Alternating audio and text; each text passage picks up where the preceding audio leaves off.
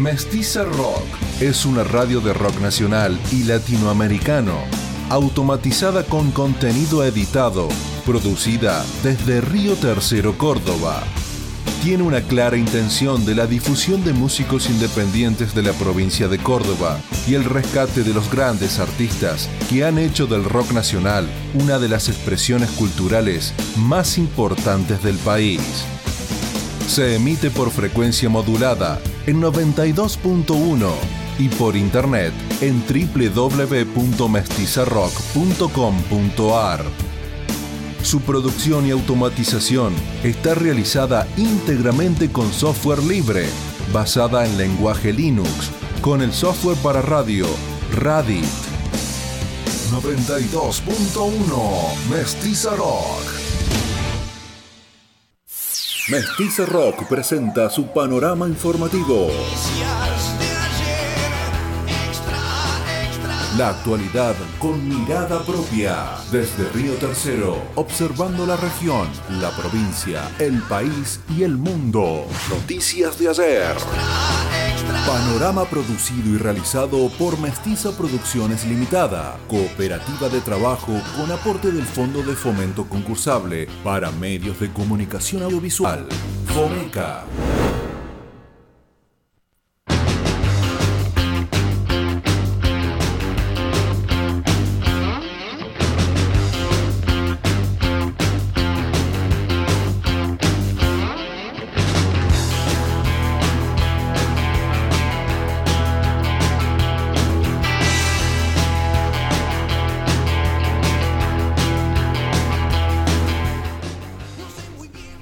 Bienvenidos al panorama informativo de Mestiza Rock, noticias de ayer extra extra, edición de este viernes 29 de julio de 2022. ¿Cómo le va Alexis Sorda? Muy bien, Natalia, con 17 grados 6 la temperatura en la ciudad de Río Tercero, cielo despejado. Veníamos diciendo que, el, pronóstico del tiempo anunciaba que íbamos a poder ver el sol tanto ayer como hoy, y esto es más o menos lo que dice para los próximos días porque mañana sábado la máxima será de 21 y la mínima de 4, el domingo máxima de 23 y mínima de 6 grados. Un hermoso clima para seguir los cambios del país.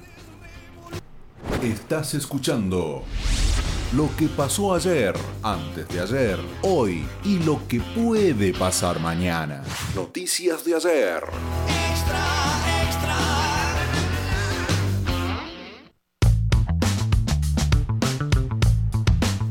¿De qué vamos a hablar hoy 29 de julio? Ayer en Córdoba, cuando se realizaba el reclamo de las trabajadoras de Paicor, las mismas fueron agredidas por un grupo que se denunció responde al gremio de la limpieza y es funcional al gobierno provincial. Así que vamos a escuchar a Chabela Rojas, que estuvo, bueno, conversando con Mestiza Rocco. En el ámbito nacional, sin lugar a dudas, lo más importante es el cambio que oficializó el gobierno tras la renuncia de Domínguez y Vélez. Asume pronto el nuevo gabinete y se conoce que el ministro de Economía será Sergio Massa. A nivel local, existen talleres municipales de apoyo en las escuelas de la ciudad. Existen seis puntos de apoyo escolar en nuestra ciudad para estudiantes de nivel primario y secundario. Hablamos con Natalia Zapata, docente y referente del proyecto. Y estuvo ayer en Río Tercero el gobernador Juan Schiaretti que anunció en horas de la tarde la construcción de un helipuerto eh, en el hospital Juan Bautista Bustos en la ciudad de Río Tercero. A nivel regional, vuelve en una etapa post pandemia la denominada Liga Independiente del Sur con equipos de fútbol masculinos y femeninos de General Foteringam, Las Isletillas, Punta del Agua, Las Peñas Sud y Pampayasta Norte. En la ciudad de General Dehesa se reunieron intendentes de distintas poblaciones de esa parte de la región para abordar el tema de la seguridad en la conocida como Mesa de Interfuerzas. Por otro lado, los bomberos de Almafuerte ya tienen activo el número 100 de emergencias. El mismo, por un problema ajeno a la institución, no estaba funcionando. Esta mañana se hicieron presentes de Telecom para solucionar el problema y en, en, el marco de las repercusiones alrededor de los cambios en el gabinete, los dirigentes de Córdoba de la oposición, eh, tanto juez como el Zucaría, criticaron duramente la designación de masa. Los parlamentarios cordobeses de Junto por el Cambio eh, eh, se expresaron sobre el ingreso de Sergio Massa al gabinete nacional y por su parte, y en el otro arco político, Juan Grabois le exigió a Sergio Massa el salario básico universal. El dirigente social había hecho la misma exigencia, había pedido la misma exigencia eh, para los anteriores titulares de Hacienda, tanto Martín Guzmán como Silvina Batakis. Como todos los viernes, vamos a tener eh, la columna internacional y en este, o sea, en el día de hoy, Mariano Sarebe se va a centrar en Chile. ¿Cómo está Chile de cara a las elecciones para aprobar la reforma constitucional que va a ser en septiembre? Y también cómo está la situación actual y los primeros meses del gobierno de Gabriel Boric. Por otro lado, como todos los viernes, vamos a repasar un poco de agenda. La escritora Norma Pereira presenta su libro Sentires del Alma. Lo hará con charla en los potreros, las bajadas, la biblioteca y la biblioteca Urquiza de nuestra localidad. También hay algunas presentaciones musicales que vamos a repasar.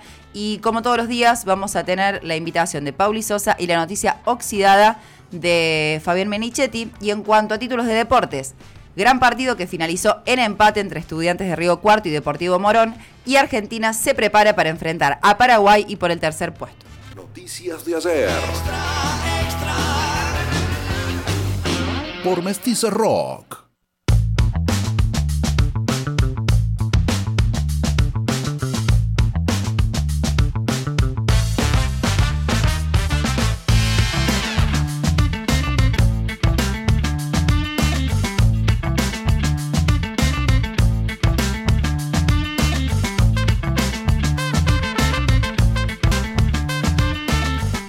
Ayer escuchábamos en el panorama informativo, compartíamos la información y estuvimos en diálogo con Chabela Rojas de que eh, se estaban produciendo manifestaciones al frente de PANA, legislatura de Córdoba, y ayer se estaba reclamando también con apoyo de algunos sindicatos por las mejoras salariales de eh, las compañeras de PAICO, las auxiliares también, que reclaman que, eh, bueno, tener el, salario mínimo vital y móvil, pertenecer al gobierno, o sea, ser empleadas del gobierno provincial, y también nos repasaban un poco las condiciones muy poco dignas de trabajo que tienen. Creo que es exacta la palabra poco digna, ya ni siquiera hablar de precarización laboral eh, te diría que nos quedamos cortos. Es realmente condiciones de trabajo poco dignas, no solo por el salario que perciben, sino por lo que repasábamos ayer, sin posibilidad, sin, vacaciones pagas, eh, sin aguinaldo, sin derechos laborales que son básicos. Exactamente, y en este marco, bueno, fueron agredidas. En este reclamo que estaban realizando, fueron agredidas por un grupo que, según se denunció, responde al gremio de la limpieza y es funcional el gobierno provincial. Volvimos a ponernos en comunicación a Chabela Rojas, que esto nos decía. Un momento muy malo, una experiencia horrible, o sea, fue algo que nunca pensé vivirlo y menos eh, el atropello hacia las criaturas. Eh, cuando hablas de, del atropello con las criaturas, te está refiriendo a, pequeñas y pequeños hijas e hijos de, de trabajadoras de PAICOR de otras poblaciones, ¿verdad? Sí, me refiero a eso.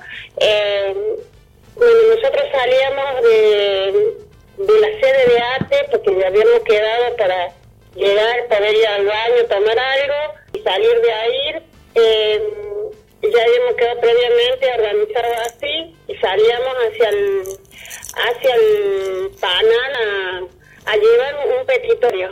Era una marcha totalmente sin agresión, sin en paz, eh, lo cual iban los únicos que nos acompañaban en, en varones eran los chicos de los sindicatos de los químicos, eh, bueno, el señor Giuliani de ATE Córdoba, el abogado que no me acuerdo en este momento, ¿cómo se llama? Silvia del FENAT, y eh, bueno, eh, de ahí nos, y, nos, y éramos todas mujeres. Nosotros hicimos, mm, te puedo decir, 50 metros y al doblar eh, sobre el, sé que está sobre la calle Rioja, el 400, creo que está ATE, eh, habremos hecho 50 metros cuando fue agredida una de las chicas y bueno, y ahí empezó todo. Eh,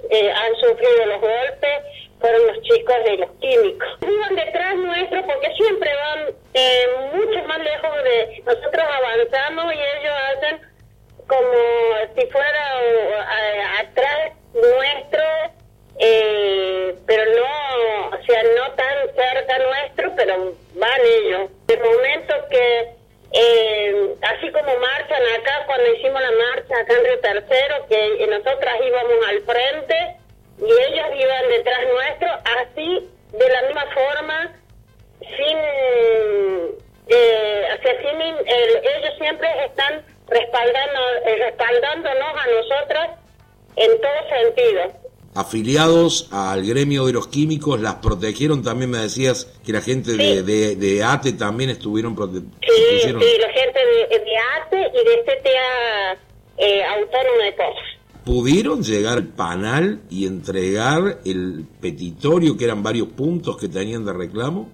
Eh, nosotros fuimos al, al panal, eh, cual una, eh, una legisladora eh, nos aconsejó llevarlo, en este momento no recuerdo el nombre del legislador Ivana, no me acuerdo qué el apellido, nos aconsejó que si podíamos ir, eh, que eh, eh, nos daba la, la, sugerencia de llegarnos hasta casa de, hasta el canal y fuimos hasta ahí y los policías que estaban ahí nos recibieron muy bien. O sea hay que hay que mostrar el lado malo y el lado bueno también.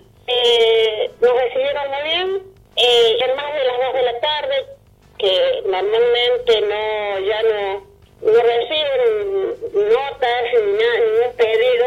Eh, estaban la secretaria que nos atendió muy amablemente, ingresé eh, con el señor Giuliani, eh, un representante de Tancache y, y yo, de Río Tercera, porque no nos permitían que entraran más gente. Como nosotros somos el grupo fuerte, entramos nosotros. Eh, a quien te referías recién eh, debe ser a la dirigente del Partido Obrero y el Frente de la Izquierda Unida, Soledad Díaz. Sí.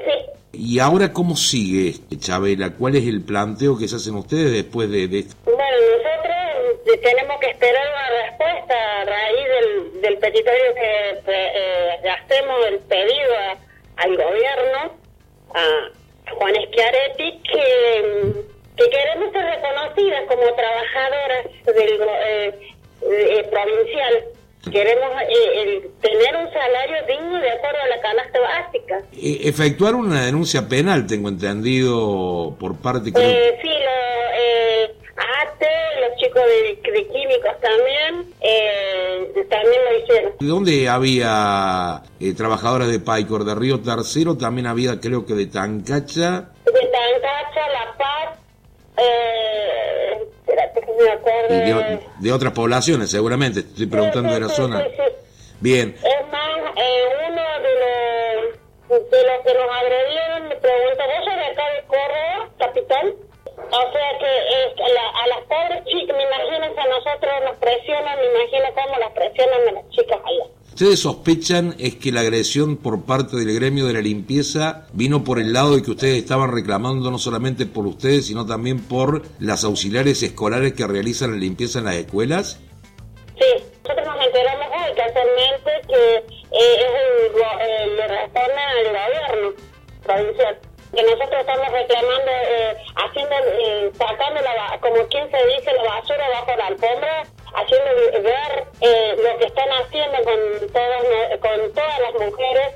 Bueno, en algunas localidades eh, hay varones también, como en Tancacho. Hoy te puedo decir que yo tercero también tenemos un compañero en Paico.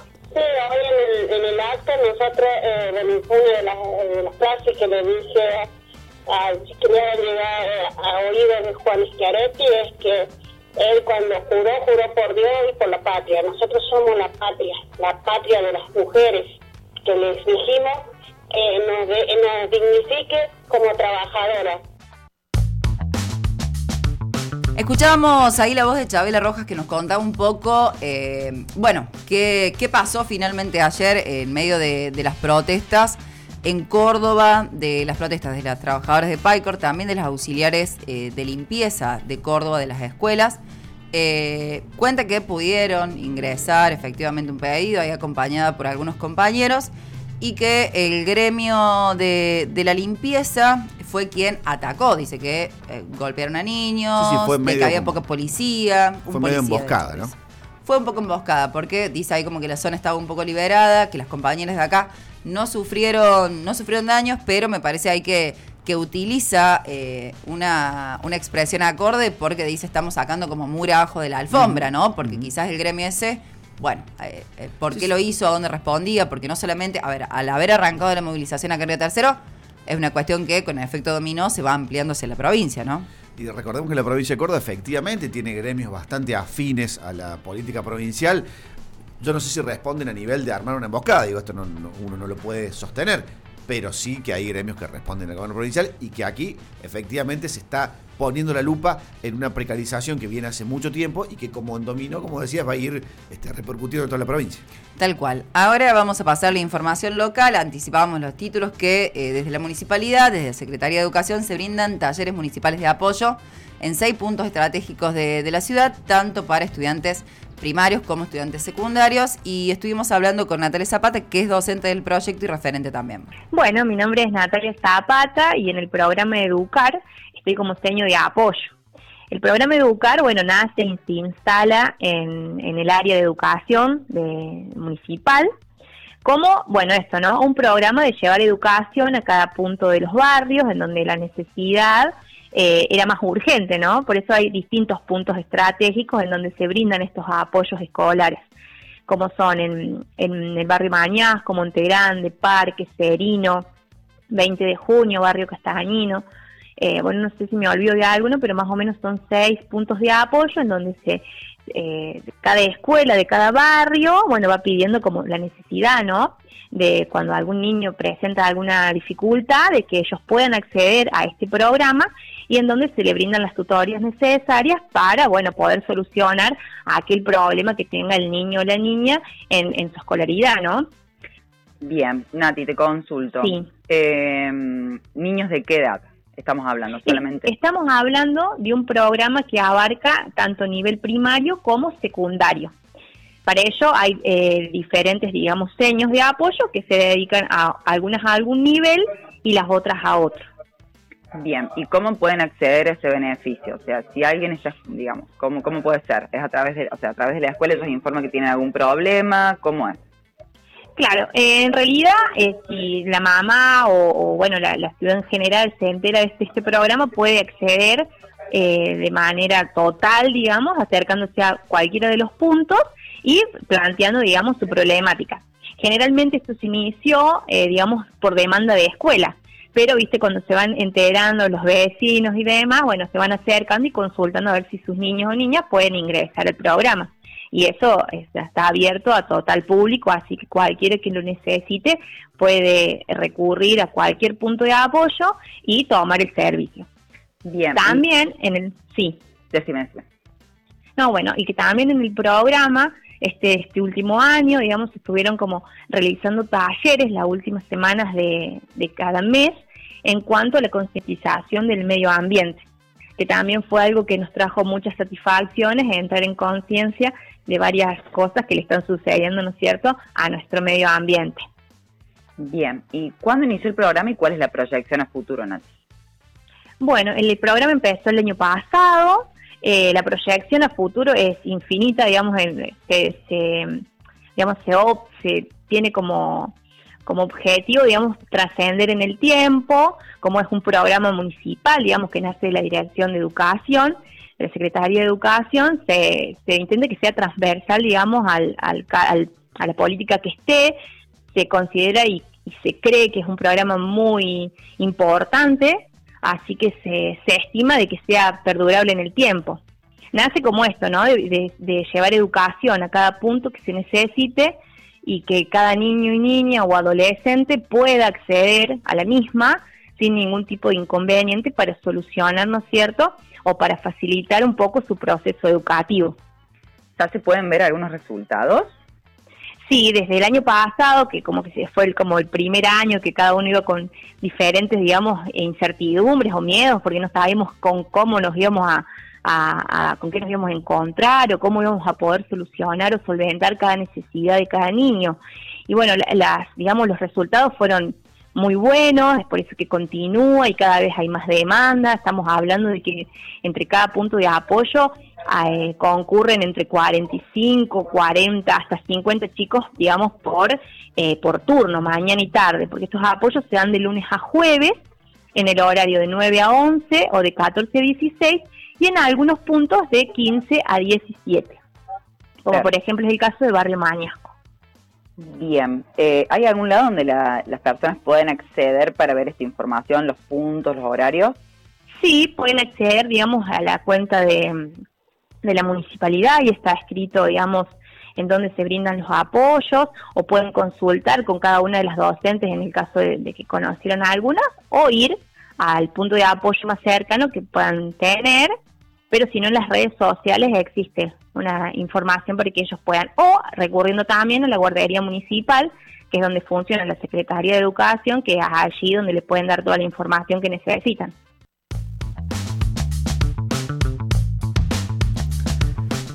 Escuchábamos así a Natalia Zapata, docente eh, y referente del proyecto de los talleres municipales de apoyo en distintas escuelas de, nuestra ciudad. Sí, ahí quedó ahí como la información. Eh, si alguien cree que eh, necesita poder acceder a estos espacios, puede chequear en las redes sociales de la municipalidad, acercarse a la guardería para poder contar con este beneficio. ¿Tiene alguna información por ahí? Sí, la municipalidad informó hoy que se iniciaron trabajos para la transcripción en braille. La idea es que documentos del registro civil y la sección de comercio eh, son las primeras dependencias que van a contar con una transcripción en braille. Luego se irán incorporando las demás bajo el propósito de favorecer la autonomía y participación de personas con discapacidad visual a la hora de realizar actividades. Si le parece, ahora vamos a escuchar un poco la ampliación de la información regional. Eh, repasamos muy breve los títulos que vuelve la Liga Independiente del Sur con equipos de fútbol masculinos y femeninos de algunas localidades cercanas. También eh, información en cuanto a General Deza, porque algunos eh, intendentes de esa población o cercanos a esa población están abordando el tema de seguridad y eh, también que los bomberos de Almafuerte pudieron recuperar su teléfono, el número de teléfono 100, que bueno, eh, tenían inconvenientes con eso. Compacto de informaciones regionales para el panorama de la mestiza. Vuelve en una etapa post pandemia la denominada Liga Regional del Sur con equipos de fútbol tanto masculinos como femeninos de General Foderingham, Las Isletillas y Pampayasta Norte. El informe de Hernán Caudana de RH1 Integración. Después de la pandemia vuelve a rodar la pelota en la Liga Independiente del Sur. Desde que se decretó la pandemia en el 2020 no pudo reanudarse esta vez con menos equipos de lo que había tenido en su última campaña que fue el 2019, pero poniéndose en marcha, que es lo más importante, por supuesto, como tal lo reflejaba su presidente, Nico Bergania, a los micrófonos de RH1 Radio Integración, nos decía de que lo importante es poder eh, comenzar nuevamente a rodar la pelota y bueno, ya se verá después con el tiempo eh, cómo va prosperando todo nuevamente. Estarán jugando en General Foteringan este domingo a partir de la hora 13. En lo que respecta a primera masculina, van a jugar Lanús de Pampa de Hasta Norte con el Huracán de las Isletillas cerrarán eh, la jornada en el tema masculino recreativo de General Foteringan con 21 de septiembre de las Peñas Sud. Por su parte, entre medio de estos dos partidos habrá otros dos partidos que tienen que ver con el fútbol femenino. Allí estarán jugando en el primero de los turnos del fútbol femenino las los dos equipos de las chicas de recreativo de General Foteringan. Allí han conformado dos equipos, el A y el B, que en esta primera fecha se estarán enfrentando, mientras que en el segundo encuentro lo hará el Lanús de Pampayasta Norte con el Huracán de las Isletillas. Eso también entonces con respecto al fútbol femenino. En la ciudad de General Deiza se reunieron intendentes de distintas poblaciones de esa parte de la zona para abordar el tema de seguridad en la conocida como Mesa Interfuerzas. El informe de Nelly López de Cadena Ser Argentina. Nelly López les informa desde Cadena Ser Argentina. La información es, de General Dehesa y tiene que ver con respecto a la reunión de intendentes de la mesa Interfuerza que se recibió, que se reunió en el día de ayer y recibió la visita del director general de Departamentales Sur, comisario Héctor eh, comisario general Héctor Gutiérrez. Esta reunión se desarrolló en General Dehesa, estuvo presidida por el intendente Franco Morra, estuvo acompañado el mandatario municipal de Sino por eh, los intendentes de General Cabrera, Guillermo Cavigliazo, Las Perdices, Sergio Valis y el intendente de Carnerillo, Iván Galfré. Entre los temas tratados se consolidó el modelo de trabajo que se lleva adelante en materia de seguridad y analizaron la situación actual de la región en materia de seguridad. También se destacó la importancia de tener un diálogo constante con las fuerzas de seguridad. Es un eje fundamental en las agendas de todos los municipios. De estas reuniones también participaron los distintos jefes policiales de cada una de las dependencias este, de la región. Esto se desarrolló anoche entonces en General de esa. El compacto regional de noticias en el panorama de la mestiza.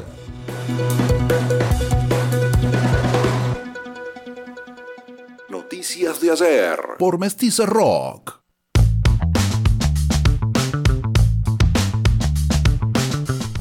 Y así, habiendo repasado la información regional en la voz de Fabián Menichetti, ahora vamos a ver eh, qué nos trae Pauli de esas joyitas del Lander que todos los días nos invita. Así que la escuchamos. Hoy nos vamos para Alta Gracia y conocemos a Generaciones K, proyecto que ve luz en el año 2015 y que a lo largo de estos ocho años pisaron muchos escenarios del under cordobés, bares, festivales y giras por distintas provincias de nuestro país. En el año 2019 editan su primer material, Se armó el quilombo. Actualmente preparan su segundo disco que vendrá acompañado de una gira que los va a llevar a recorrer gran parte de Argentina y México.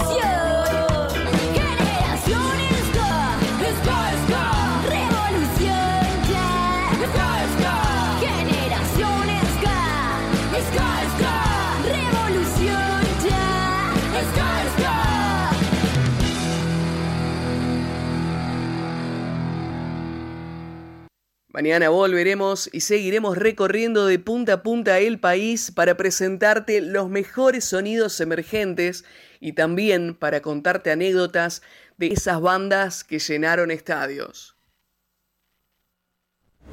Buenos atracos, perfectos atentados, bien iluminados. Noticias de ayer. Por Mestiza Rock.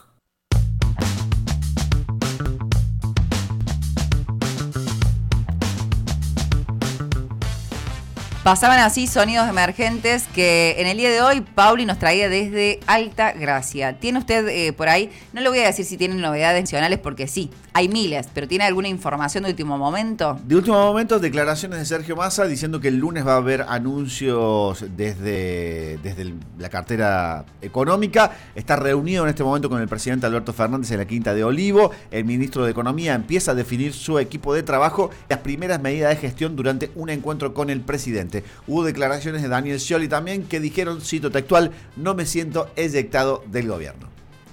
Bueno, eh, ahí preparando, preparando o, agarrando nuevamente la valija Daniel Scioli para, ir nuevamente a su función en, en Brasil. ¿Le parece que repasemos los títulos de, de deportes? Ampliamos información de deporte. Gran partido que finalizó en empate entre Estudiantes de Río Cuarto y Deportivo Colón.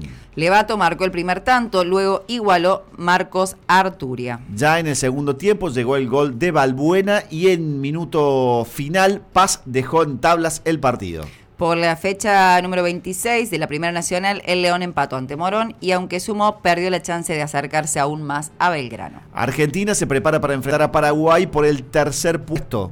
El seleccionado argentino enfrentará mañana a su par de Paraguay por el tercer puesto de la Copa América Femenina de Colombia, que brindará un pasaje al Mundial 2023 en Australia y Nueva Zelanda. El partido se disputará desde las 21 horas en el Estadio Centenario de la ciudad colombiana de Armenia y será transmitido por la televisión pública. Luego de la dolorosa derrota en semifinales ante las locales, el equipo dirigido por Germán Portanova buscará subir al podio de la competencia y clasificarse de manera directa a la próxima Copa del Mundo que se llevará a cabo el año que viene en Australia y Nueva Zelanda. El seleccionado, que ya se aseguró un cupo en los Panamericanos de Santiago de Chile, seguirá sin poder contar con la defensora Aldana Cometi, que dio positivo de COVID-19 y quedó aislada en Bucaramanga, eh, pese a la gestión de la AFA. Desde la delegación presentaron un segundo hisopado negativo, pero el Ministerio de Salud de Colombia la consideró positiva por el resultado del primer test de antígenos y le ordenó a la futbolista cumplir con los siete días de aislamiento. Eh, por otro lado, como ya habíamos repasado en los títulos, hoy es viernes y como todos los viernes tenemos a Mariano Sarabia que nos trae un poco de información de política internacional y en el día de hoy va a repasar eh, cómo se encuentra Chile eh, en la situación actual, después de los primeros meses del gobierno, o sea, de ejercicio del gobierno de Gabriel Boric, y también con esto de que en breve, eh, bueno, se debería estar aprobando la reforma constitucional. Así es, en septiembre hay elecciones para aprobar el texto de la reforma constitucional. Lo, ahí Sarabia lo va a dejar en claro, pero en caso de no aprobarse, hay que volver a discutir un nuevo texto y también es como un pequeño referéndum al corto gobierno eh, de Gabriel Boric. Lo escuchamos. Hay elecciones el 4 de septiembre porque mm, en realidad eh, lo que generó muchísima esperanza también es el proceso de la constituyente, de la convención constituyente. Recordemos que la constitución vigente en Chile es de 1980, es de Pinochet y a partir del estallido social de mm, octubre, noviembre del 2019, una- un proceso que se abrió fue justamente este de reformar la Constitución. Incluso uno de los grandes impulsores de este proceso fue el propio Boric cuando era diputado. Bueno, en el medio eh, se reunió la, la convención y en el medio también hubo elecciones presidenciales donde ganó eh, Gabriel Boric. Em, ahora lo que está pasando, bueno, terminaron hace poquito, hace no mucho más de un mes, terminaron las sesiones de esa convención constituyente, ya hay un texto constitucional, una nueva constitución propuesta, que tiene que ser aprobada en el referéndum del, del 4 de septiembre. Está difícil, no está fácil la cosa, eh, va a ser muy peleado, eh, hay algunas encuestas que incluso dan eh, como ganadora a- la- al rechazo, a la opción de rechazar. Todo el gobierno, la coalición de gobierno está encolumnado en el yo apruebo. eh, pero bueno, eh, incluso hay una denuncia de diputados de extrema derecha eh, del Partido Republicano, que es el de Juan Manuel Cast, eh, perdón, Juan Antonio Cast, eh, quien fuera derrotado en las elecciones por Boric, y esa denuncia eh, acusa al presidente de hacer campaña por la Constitución, por la nueva Constitución. Eh, bueno, son detalles muy muy muy institucionales, ¿no? Eh, lo cierto es que que esa esa campaña ya está en, la calle y mientras tanto lo último eh, que ha hecho él en cuanto a gestión a Alexis es eh, propiciar una reforma en el sistema de salud para darle salud, salud pública a más de 5 millones de chilenos y chilenas de clase media principalmente que no tenían acceso a la salud. En Chile la salud y la educación son dos temas álgidos porque el sistema es copiado del de Estados Unidos y para decirlo lisa y llanamente, si no tenés plata, no tenés educación, no tenés salud. Lo dijo claramente incluso el ex presidente Sebastián Piñera cuando dijo todo lo que vale cuesta. Eh, Mariano, si la constitución no se aprueba, ¿qué implica? ¿Que hay que volver a discutir un texto o que queda la constitución de, de Pinochet? hay que volver a discutir un texto y, y- bueno, eso puede emparanarse, mientras tanto va, va a seguir la, la constitución de Pinochet, ¿no es cierto? Eh, así que es como una condición sine qua non que sea aprobada por, de todas maneras, lo que está haciendo el- el- la estrategia del, del gobierno es decirle a la población que mm, efectivamente esta constitución no es perfecta, como nada en el mundo es perfecto, ni nada que podamos hacer los seres humanos es perfecto, pero pero que hay un acuerdo entre todos los partidos para eh, mejorarla, ¿no? Para mejorarla después de todo el trabajo que hizo la convención. O sea, ahí me parece que se están empantanando en, en, en una discusión y en una en un tramiterío este, burocrático, ¿no es cierto?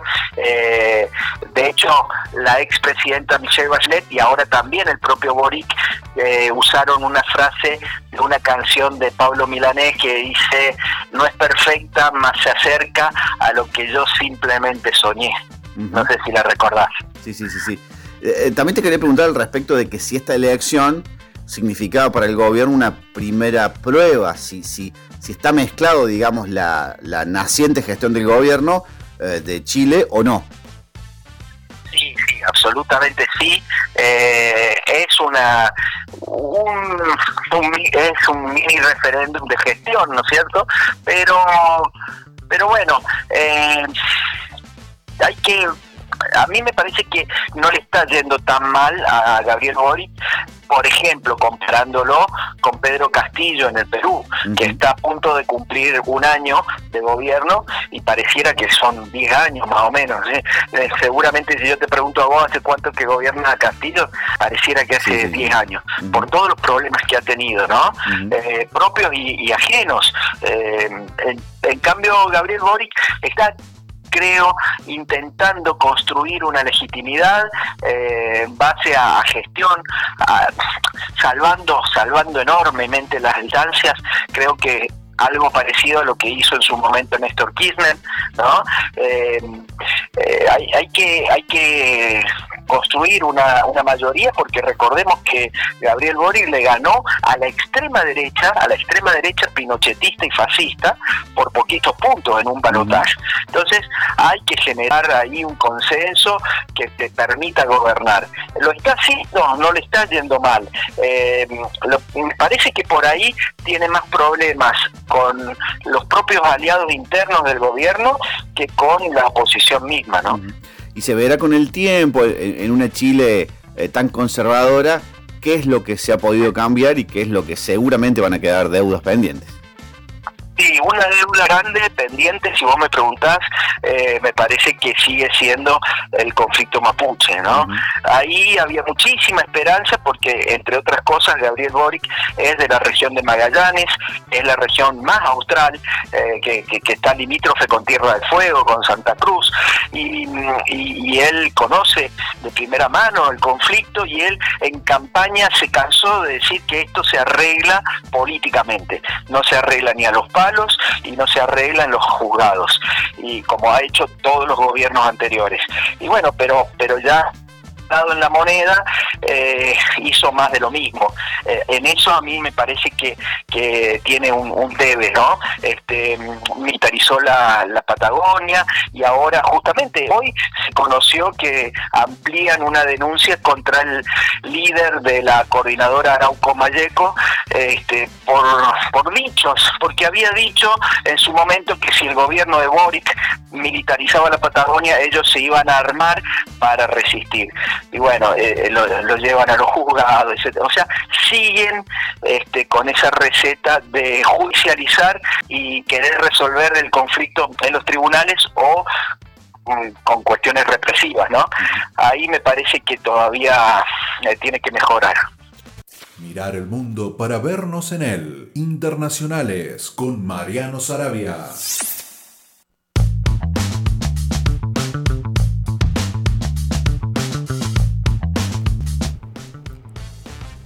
Mañana, sábado 30 de julio, desde las 23 horas, en Club A, aquí en Mitre 33, en la localidad de Río Tercero, va a haber un encuentro con bandas, con proyecciones, va a estar Gener- Generaciones K, Aura, Requiem, eh, y va a haber proyecciones de La Banger. Escuchamos, eh, bueno, escuchamos un poco acerca de- del evento, si le parece. Hola, hola, ¿cómo están? Quería contarles que el sábado 30 en Club A se van a estar presentando un par de bandas, va a haber algo diferente, una noche distinta en la ciudad. Eh, son cuatro bandas, Aura, de acá de Río Tercero, Requiem, eh, que es rap y hip hop, Generación Ska, que es de Altagracia, La Mari y los Juanos, que también es de Altagracia. También va a haber proyecciones en vivo de la Banger eh, y muchas sorpresas más. Quien se quiera llegar puede conseguir su anticipada a un bajo costo eh, con cualquiera de los chicos de las bandas o conmigo, con Nori. Me pueden contactar por mi Instagram, Nori Barjero. Eh, y bueno, los esperamos a todos. Un abrazo grande.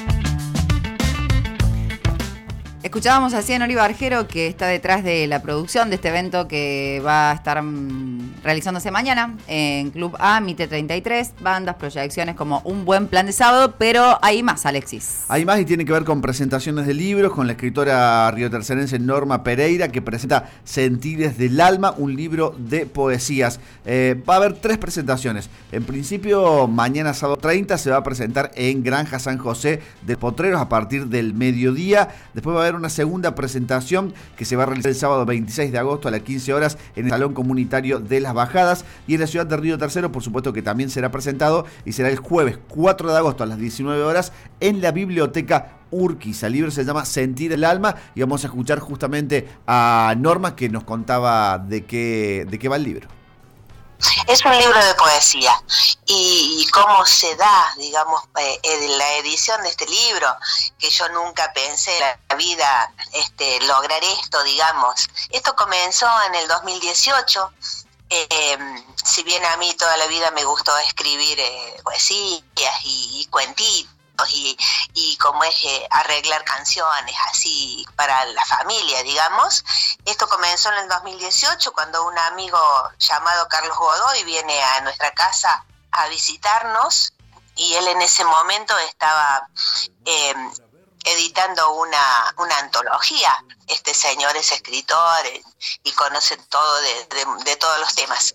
Eh, él estaba editando una, una antología e, invitaba a los poetas, escritores, eh, que nunca habían podido publicar sus obras, digamos, que nunca habían publicado una poesía, nada, este, eh, los invitaba a participar en, en su libro, en su antología. Entonces yo en ese momento tenía una historia familiar, eh, la que había volcado en un papel, digamos, y, y bueno, eh, por insistencia de mi marido, digamos, yo se lo mostré eh, lo que había escrito y, y él me invitó a publicarla en su antología. Esa antología se llamaba, se llama, porque está el libro, A propósito de vos. Y de ahí empezó lo mío. O sea, ese libro, esa antología la presentamos en un montón de, lugares acá en, en la provincia de Córdoba, acá en la zona, y también en el Salón de la Cooperativa.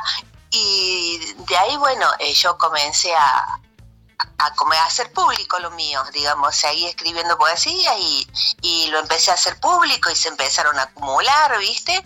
Y después, bueno, ya tuve ganas de, de- de tener mi, mi propio libro y hace unos meses comencé, bueno, después sabemos todos que por la pandemia todo se paró, comenzaron los, los encuentros. eh, virtuales a los que me sumé también y así llegué a, a otros países, así con, con mis poesías. Y te contaba, entonces hace unos meses atrás eh, se dio la posibilidad de editar y, y bueno, y lo hice y acá y llegó, ¿viste? O sea que Hace el, el camino, llegó a mí. el camino de esos textos, de esa poesía, eh, digamos, eh, no es que vos recopilaste de tu historia para este libro, sino que es, eh, son poesías nuevas que fuiste publicando cuando vos decís que fueron recorriendo un camino que fuiste publicando en redes, supongo. Sí, fui publicando en redes, fui participando de distintas eh, invitaciones así a nivel nacional y a nivel internacional, en ferias del libro. Y, y bueno, si bien son poesías que, que son escritas ahora, digamos, en estos últimos tres años, hablan de mis recuerdos, de mis vivencias, de, de- de mi, de mi lugar de nacimiento, de- del lugar donde crecí, eh, de las cosas cotidianas, de la patria, de los pueblos originarios, de todo lo que amo y también mundo de lo que rechazo, ¿no? Son poesías de, bueno, que hablan un poco de, de mí. Bueno, Norma, contanos un poquito cuándo y dónde se va a presentar este libro, así invitamos a la audiencia. La primera presentación, eh, digamos, eh, presencial, va a ser mañana, 30 de julio, en Los Potreros. Porque mañana estamos festejando los 11 años del Café Literario entre Música y Palabras, el cual integro también, que cuya conductora es Graciela Zambrano. Bueno, mañana tenemos la visita a Los Potreros y ahí lo presentaré por primera vez. Después, eh, la segunda presentación va a ser en mi pueblo de Las Bajadas, el sábado 6 de agosto. Después viene una presentación la, la siguiente semana en la Biblioteca Urquiza, que será el... Ay, para que se me 13, van las fechas. sería Me parece 13. que es el, el- el- el jueves siguiente Ah, sería. A ver, espera, déjame ver esta semana, que perdón, porque me- se me confunden las letras, la, la- las fechas. El jueves 11 sería en, en la, en la biblioteca. Noticias de ayer. Conducción, Natalia Comelo. Producción, Fabián Menichetti, Maxi Acosta, Melissa Linares. Coordinador de aire, Alex Sorda. Ambiente, Leonardo Altamirano. Internacionales, Mariano Sarabia. Género, Meli Linares.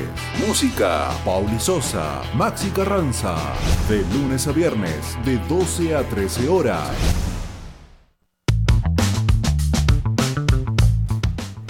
Así pasábamos un poco, repasábamos algunas propuestas culturales y de recreación que, bueno, se van a estar dando este fin de semana acá en Río Tercero, pero también en la zona. Como todos los días, vamos a tener la noticia oxidada en la voz de Fabián Menichetti. Un 29 de julio de 2000 se quitaba la vida René Favaloro. Un 29 de julio el país se conmocionaba. Había fallecido el cardiocirujano René Favaloro, reconocido mundialmente por haber creado el bypass coronario que sigue salvando a millones de vidas. Había estudiado en la Universidad Nacional de La Plata. Previo paso por el Hospital Policlínico, se mudaba a Jacinto Arauz, en La Pampa, para reemplazar por un tiempo al médico local. A fines de los 60, en la clínica de Cleveland, de Ohio, comenzaba a estudiar una técnica para utilizar la vena safena en la cirugía coronaria. En 1971 regresaba a operar en el Sanatorio Güemes. En 1970 creaba su fundación. que uno se debe a la comunidad. Uno no solamente debe vivir para sí mismo, sino que debe vivir para la comunidad. Durante la crisis del 2000, el PAMI tenía una gran deuda económica con su fundación, resultado de la gestión de Víctor Alderete durante el menemismo. Después de escribir una carta al presidente Fernando de la Rúa criticando al sistema de salud y su corrupción, se quitaba la vida de un disparo al corazón. Estoy pasando uno de los momentos más difíciles de mi vida. La fundación tiene graves problemas financieros. En este último tiempo me he transformado en un mendigo, había escrito. Se conocía que había dejado en su departamento siete cartas cuyo contenido se reveló parcialmente. En la dirigida a sus familiares señalaba. En la fundación ha comenzado a actuar un comité de crisis con asesoramiento externo. Ayer empezaron a producirse las primeras cesantías. Algunos pocos han sido colaboradores fieles y dedicados. Lunes no podría dar cara. Según recordaba el diario Página 2 en 2020, dejaba claro que una de las principales razones que lo habían llevado a tomar la decisión era la crítica situación de su fundación y la imposibilidad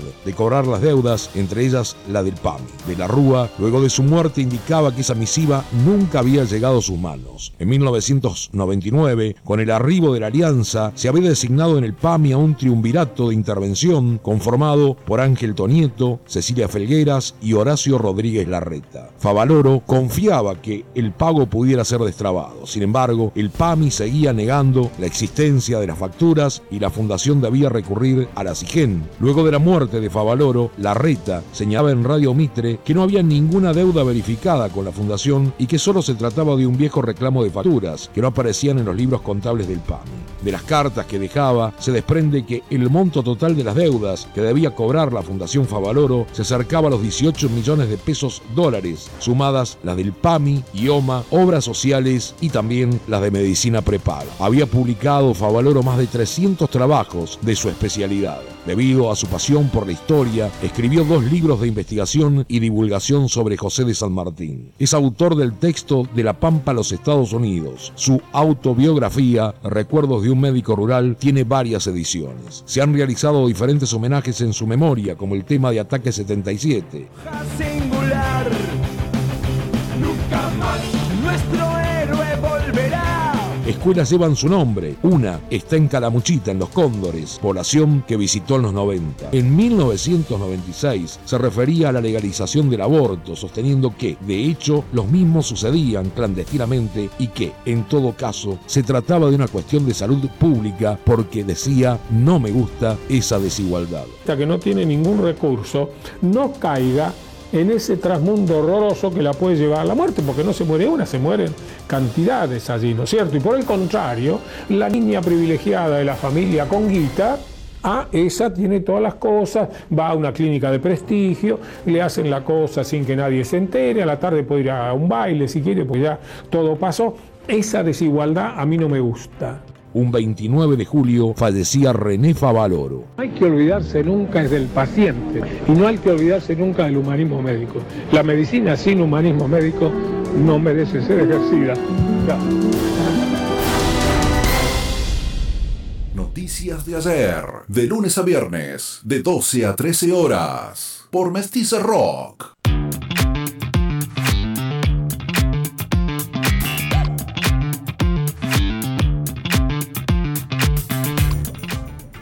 Después de la noticia oxidada y volvi- volviendo al ámbito local, eh, con bueno, eh, Chiaretti estuvo visitando Río Tercero.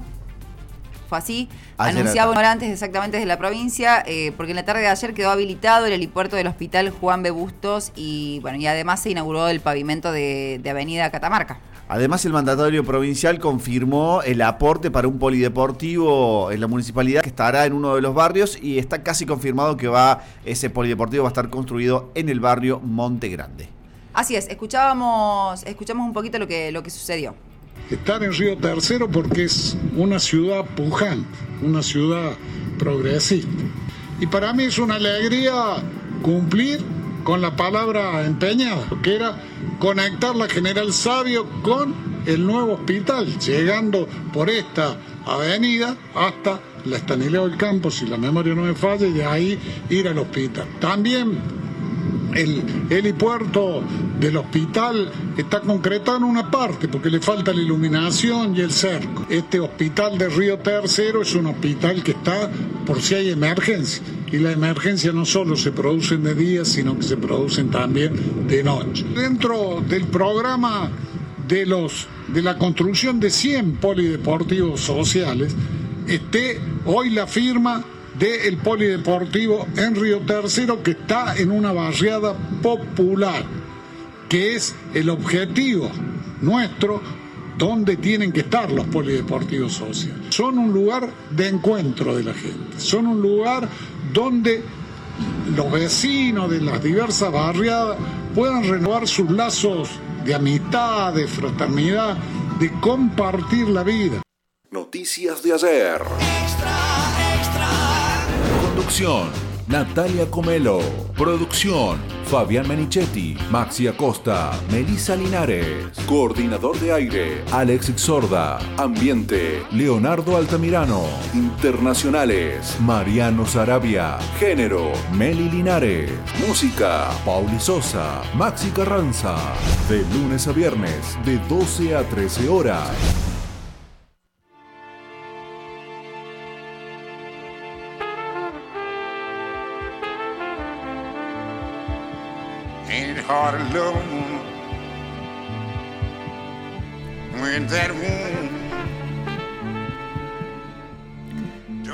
Así vamos llegando al final de la edición de Noticias de ayer Extra Extra, panorama informativo de La Mestiza de este viernes 29 de julio. Actualizamos datos del tiempo, Natalia. 19 grados 7 la temperatura en la ciudad de Río Tercero. Cielo despejado, aunque hay nubes que están rondando en el cielo río tercerense. Para hoy se espera una máxima de 21 grados. Para mañana sábado máxima de 21, mínima de 5. Y para el domingo máxima de 20, mínima de 5 grados. Buen fin de semana desde lo que se puede decir del clima.